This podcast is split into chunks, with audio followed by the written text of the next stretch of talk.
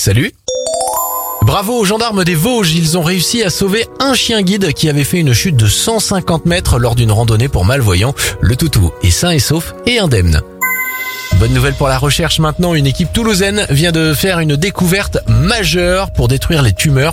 L'équipe a réussi à mettre en évidence le rôle de certains vaisseaux sanguins dans la destruction des tumeurs cancéreuses lors de traitements par immunothérapie.